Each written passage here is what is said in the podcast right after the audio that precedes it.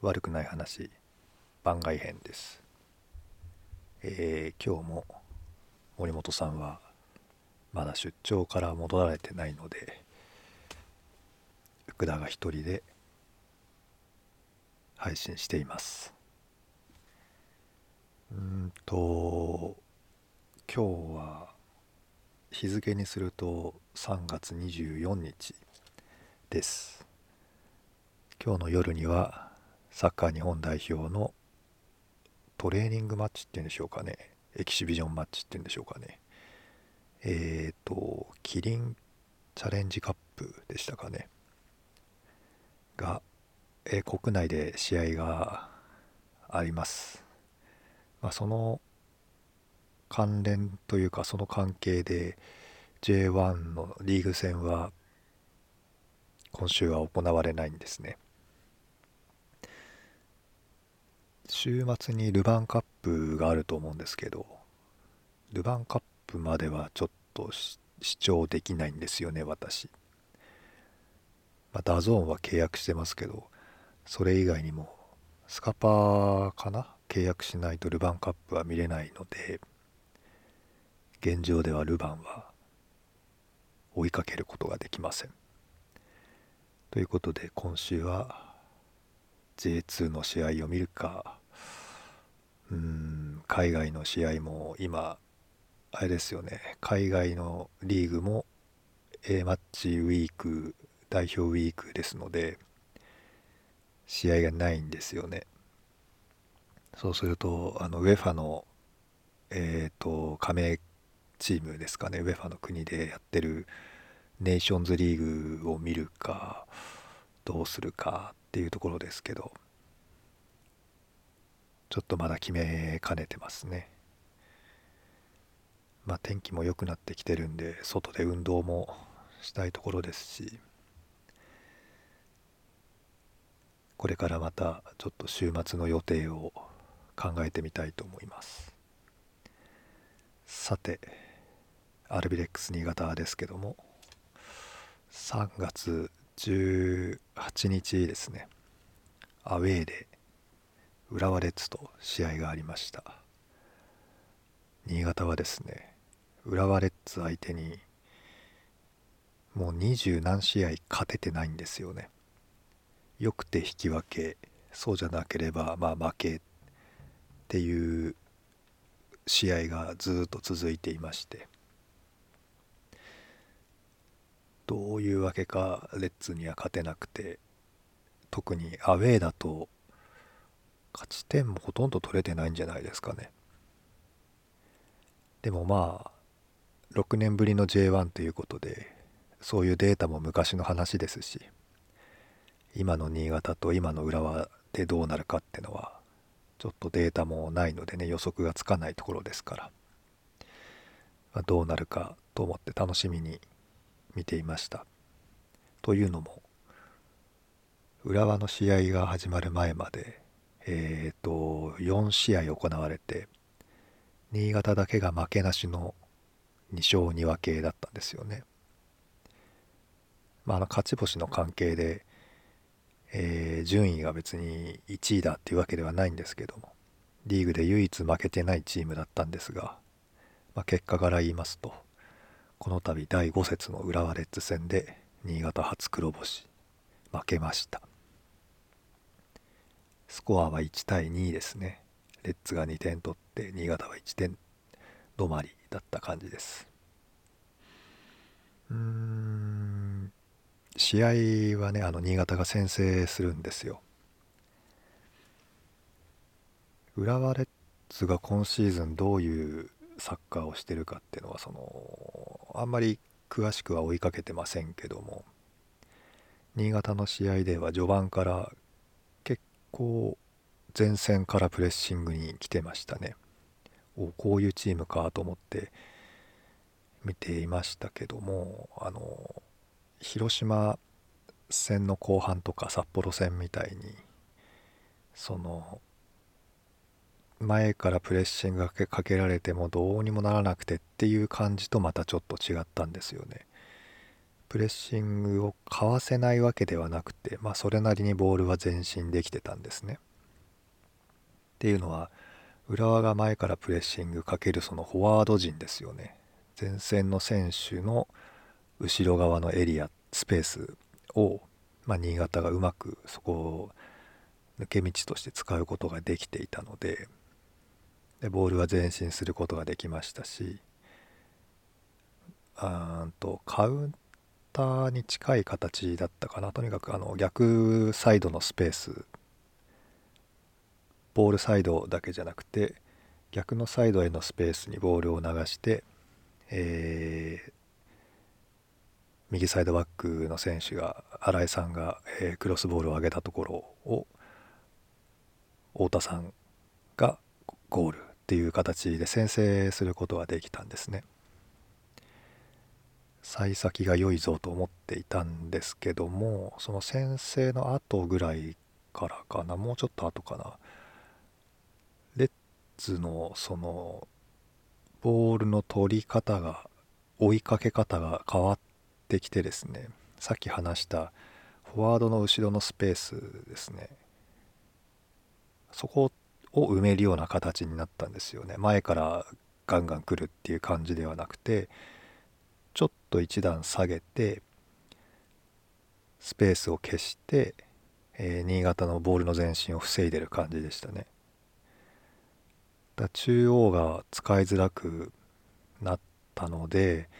まあボールをサイドに移動させるんですけどもこのサイドのエリアっていうのは浦和レッの選手による、まあ、ボールの狩り場みたいになっていてサイドのところで潰されることが多かったですね。というのは浦和の右サイドがえっ、ー、と酒井宏樹さんでしたよね、えー、日本代表の一員としてワールドカップにも出た選手です左サイドになると秋元さんっていう選手ですね。昔栃木にいた選手ですけどもこの選手もあのフィジカルアスリート能力っていうんでしょうかね。あの長けた選手で、まあ、なかなか突破が難しいっていう感じでしたけどもね。前半のその浦和のブロックにもスペースがある時間帯っていうかそういう浦和だったらスペースがある浦和だったら新潟もあの何て言うんですかね突破していけたりチャンスをつかめたりっていうのはあったんですけどもなかなかそういうわけにいかなかったですね。まあ、その要因が中央の選手が前を向いて勝負できる環境になかったっていうところかなというふうに思います。まあ、あの対1でならまあ前を向けたりはするんでしょうけどもその複数人で囲まれて潰されるっていうシーンが目立ったんですよね。だからそれはポジショニングの関係なのかえっ、ー、と浦和が構造的にこちらを無力化する何かこう作戦をしてきたのかちょっと私には分かりませんけどもうん。まあ、伊藤良太郎さんとかはねあの新潟でもだいぶ注目をされる選手にはなりましたが前を向けなければやっぱり怖くないですし相手からして。で前を向いたプレーとしてもそのハーフラインハーフウェイラインよりそのアルビレックス側ってんでしょうかね。敵陣に入っていかなければ怖くないんですよね。そういう意味で新潟の良さを出しにくくなってたかなというふうに思いますで伊藤さんはまあこれからそういうふうに徹底マークをされる選手になるでしょうからまあどうそこをかいくぐっていけるのかっていうところですよね。でまあ前半のうちにね2点取られてしまうんですけども1点目は酒井宏樹さんの、まあ、スーパーなゴールでしたよね。で2点目も あの秋元さんのスーパーなボレーだったんですけどもこれどちらも新潟がクリアしきれなかったことが、まあ、失点の大きな原因かなって思ってますしどうやらあの選手スタッフ側もそういう風な感覚ではあるみたいなので、まあ、今後はそういうクリアボールの扱いっていうのはちゃんと対処されるだろうなというふうには思っています。うんブロックをね、あの破壊されてやられた得点失点っていうわけではない感じですのでね、あのこれからまたそういう課題を潰していって、えー、自分たちのスタイルを貫いていただければいいかなと思ってはいるんですけどもそうそのスタイルっていう部分でどうも J1 っていうのは足が速い選手が多いのか体が強い選手が多いのかとにかくハイテンポな、あのゲームが進められるリーグだなっていうことをよく思います。それはいい悪いっていうよりかはそのクラブの考え方ですしうんどうにかして得点を取ろう失点を減らそうっていう考えた先にあるその答えだったと思うので何もあの意見はないんですけども新潟がそうなったらつまんないなっていうふうに思ってます。っていうのはうんと J1 のリーグのチームがみんな似たようなハイテンポのゲームだったらハイテンポのチームだったらもう面白くないじゃないですか。どの試合見ても同じようなことされるってのは、まあ、そんなことは起こらないんですけどその選手が一人一人違いますしクラブで全然違いますんでね。そんなことはないんだけどもどの試合見てもハイテンポにボールがあっち行ってこっち行ってってなってたら、まあ、あんまり面白くない魅力的ではなくなるのでやはり違う色のチームが欲しいんですよね。それが新潟なら新潟でいいですしそうじゃないチームもいっぱい出てきてくれるといいんですけどもうんと、まあ、そういういわゆるキックラッシュっていうんでしょうかねボールをあの早く相手ゴールに近づけて進めて、えー、そこに人数を集めてっていう風にあの走るサッカーは別に悪くはないですよね。あのスリリングな感じがしていいとは思うんですけども。そればっかりだと飽きるっていう感じなんですよね。だからそれを破壊するためのゲームってやっぱりテンポを落とす意図的に落とすことだと思いますんでね。でそういうサッカーを J2 で磨き上げてきたわけですから新潟っていうチームが。それをそのまま貫いてほしいなっていうふうには思っています。でそれをさせないようにその相手っては、えー、前からプレスに来たそのいわゆる日本日本じゃない新潟のゴールキーパーセンターバックディフェンシブハーフってああいうあたりにこうプレッシャーを早い段階でかけてくることをやるわけですよね。そのボールをつながせないように。新潟がボールをつないでテンポを落としたいところをうん早くボールを動かさせて、えー、できれば取ってしまおうみたいな感じで、えーと、相手のチームはねプレッシャーをかけてくるわけですけども、まあ、そこは技術で剥がせというふうに力蔵さんはチームに伝えてるみたいですので、まあ、そういうスタイルをずっと貫いてほしいなと思っています。でこの何試合3試合ぐらいでしょうかね左サイドバックは渡辺大輝さんが出ていて今回の浦和戦では右サイドバックに新井直人さんが入りました J1 にな入ってからもう入ってるか J1 の試合になってもう J2 の時でも右は藤原さんが出て左は堀米さんが出てっていうのが、まあ、一つのパターンみたいな感じでしたけどもまあ、そうじゃない選手で90分、やり合えるっていうことが出てきたっていうのは非常にいいことですよね。サイドバックの選手に層の厚みが出てきているっていう意味で。これはとてもあのポジティブな、ことだと思いますで浦和戦の後半終盤の方でねあの堀米さんが途中交代渡辺大樹さんとと代わって試合に出ましたので堀米さんももう試合に出れるコンディションになってきているっていうことですからこれはあの繰り返しますけどポジティブな要因ですよね。で藤原さんとか k o さんとかこれ怪我なのかなどうなのかなちょっとわからないんですけども。うーんもしそうなったとしても怪我だったとしてもその新井直人さんがフィットしてきたり中央であれば、まあ、秋山さんもいるし星さんもあの今回ね浦和戦で入ってましたけどもプレーできてますんでね、まあ、バックアップがちゃんといるっていうところがても心強いかなというふうに思っています。ただそうですね。やっぱり怪我が怖いのは怖いですよね。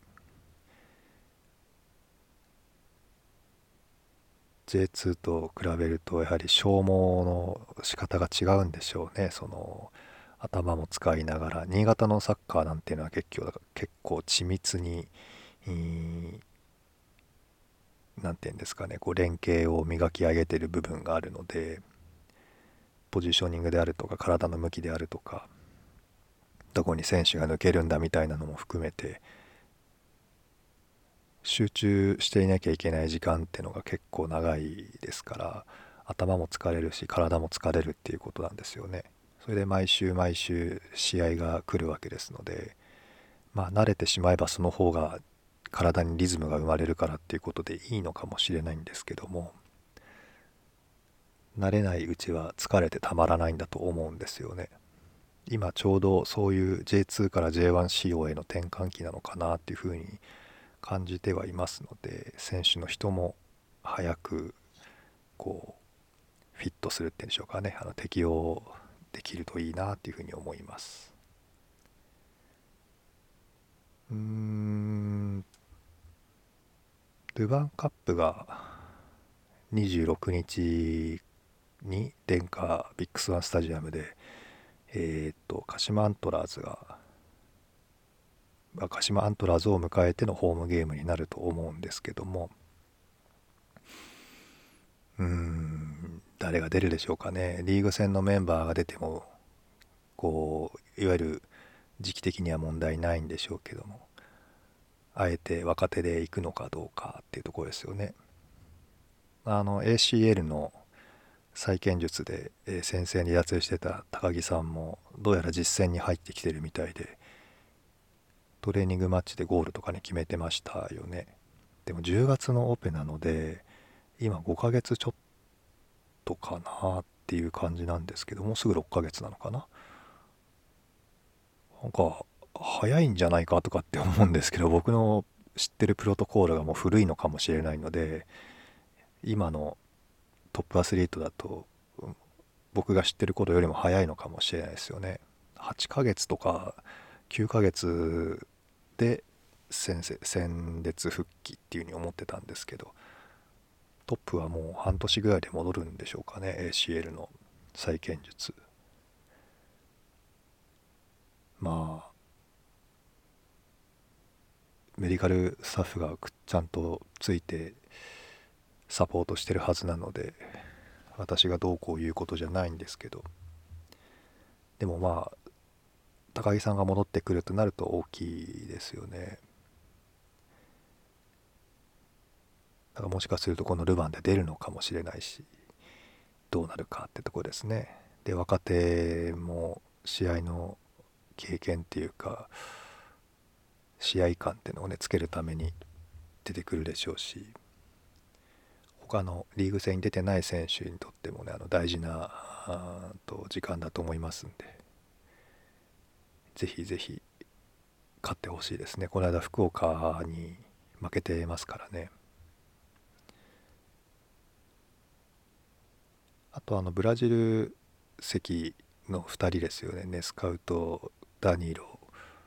2人もリーグ戦にもちょいちょい出始めてますしあの特徴はねだんだんあそういう選手ねっていうのが分かってきましたけども。やっぱりもう一息っていうんでしょうかね。その連携の部分ではまあ難しいとこあるなっていうふうには思いますけどね。でもまあ主張するタイプの選手みたいですのでねどんどんこう溶け込んでいって、えー、連携がく組めてくるっていうんでしょうかね。あの向上していくといいなというふうには思っています。ちょっとマリノスのことはあの実は見てなくて触れられないんですけども、えー、J リーグ J1 リーグ新潟の話はこの辺にしようかなと思います。で今日もう一つあの世間がね卒業式のシーズンですのでいろいろなのが目に入るんですけどもうんと自治会のね回覧板が回ってきて中に入ってた小学校の開放誌みたいのがあったんですけどうちの子はもう小学校は行ってないんであの学校からの配布はなくてそういう回覧板でだいぶタイミングが遅れて見るんですけどね。まあ卒業生が僕の夢私の夢なんて言って将来の夢を一言語るようなページがあったんですけどあれ夢っていつから職業選択になったんでしょうかね。別にまあいいのかもしれないんですけど。例えば多かったのがね警察官になりたい医者になりたい。まあ最近の傾向もあって YouTuber とかゲームクリエイターみたいのも出てきましたけど。になりたいとかって夢って書くんですけど。例えば YouTuber だったらもう慣れるんじゃないですか？親の名義でチャンネル作って上でな何やるか分かんないですけどもまあ法に触れない程度のことを収録して配信すれば YouTuber ってそういうことでしょ？資格ないいらないですもんね。アカウントが確か Google のアカウントが13歳からでしたっけ？なんか規約があったと思うんでそこがクリアできないんであれば親の名義でアカウントを持って親の名義のチャンネルっていうことでもいいから始めてしまえば YouTuber になれますよね。だからそれが夢なのとかって思うんですよね。すぐなれるじゃん。すぐ叶えられるじゃんっていうふうに思ったりもしましたし。で警察官医者看護師うんとあとなんだっけな学校の先生とかっていうまああの通常パターンっていうんでしょうかね。あのオーソドックスな夢を書く人もいるんですけどそれだって例えば医者なら国家試験に合格すれば夢叶いますよね。だからなっておしまいにならないかって思うんですよ。学校の授業とかでねどういうふうにうん指導したり解説したりしてるのか分かんないですけどついてみたい職業と夢ってイコールじゃないだろうって思ってるんですよね。何か大きなもの、まあ、いう夢があってその夢を叶えるための手段が職業だったりするんだと思うんですけどまあもちろん夢と職業は一緒じゃなくたっていいと思いますし叶える手段じゃなくたっていいと思うんですよね職業はあくまでこう生活のためにあって夢を叶えるのはまた違うことなんだっていうのもありだと思うんですけどねなんか夢を書きましょうってなった時に職業名がダーッと並ぶっていうのが何なんだろうなっていうふうに思ったんですよね。で100何人かいる百何十名かちょっと分かんないですけど百何十名かいる卒業生の中で本当に一握りポツポツとうん猫と暮らしたいとかなんかそういうのを夢にしてたりまあそれもすぐ叶いそうですけどもね。うんまだ自分には夢がないんですって書いてる子もいましたしでも自分には可能性があると思うんでそれを見つけていきたいとかあそういうのがちゃんと表現できるっていいことだなって思いましたね。で笑っちゃった笑ったら悪いんですけど こういう時代かっていうふうに思ったのがリストラの可能性があるとはいえ安定している会社員になるのが夢ですみたいに書いてる子もいて時代というかそうかそうなんだっていうふうに思いましたね。夢って何なんでしょうね。自分が子供の頃は確かに職業を書いたと思うんですよそういう時は。で今になって夢ってそういうことじゃないよなって思うんですよね。でも当時はそれが夢なんだ夢ってそういうことなんだって思っていたってのは多分周りの大人がそういうふうに伝えるからなんですよね。学校の先生しかり親にしかり。だから今もそれでいいのかなとかって思ったりもするんですよね。自分の子供にはなんかそういうの分けて言ってますけどもね。